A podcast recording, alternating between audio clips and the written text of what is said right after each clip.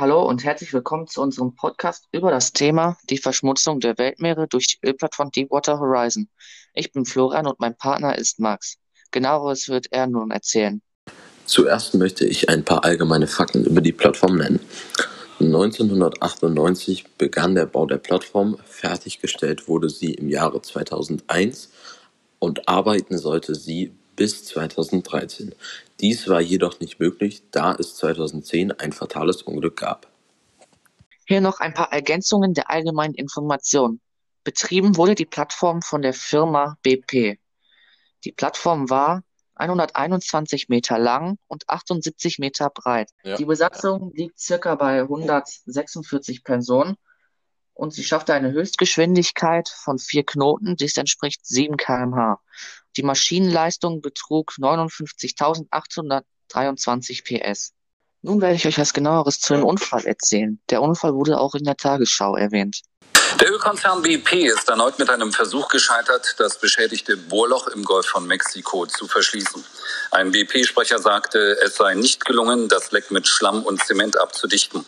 Seit der Explosion der Ölplattform vor knapp sechs Wochen fließen kontinuierlich große Mengen Öl ins Meer und bedrohen immer stärker die Küstengebiete.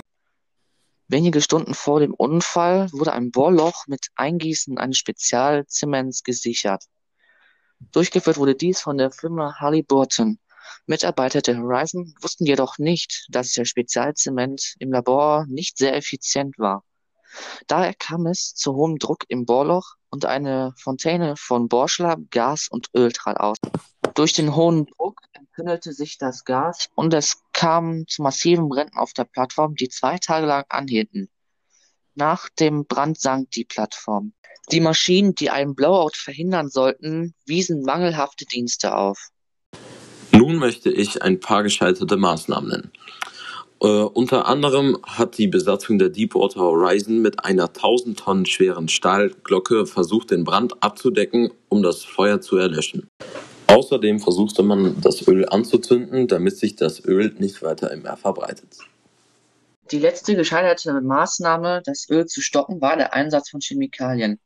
Die Firma BP versuchte das Öl durch Einsatz von Chemikalien in kleine Tropfen zu zersetzen. Diese Chemikalie sollte das Öl daran hindern, an die Meeresoberfläche zu gelangen.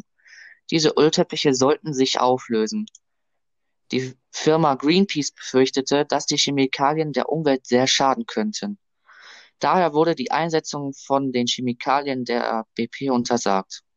Vorfälle wie diese sind kein Einzelfall. Es gibt immer wieder Vorfälle mit äh, Öltankern oder Ölplattformen. Nun sind wir auch schon wieder am Ende unseres Podcasts angelangt. Euch noch einen schönen Tag.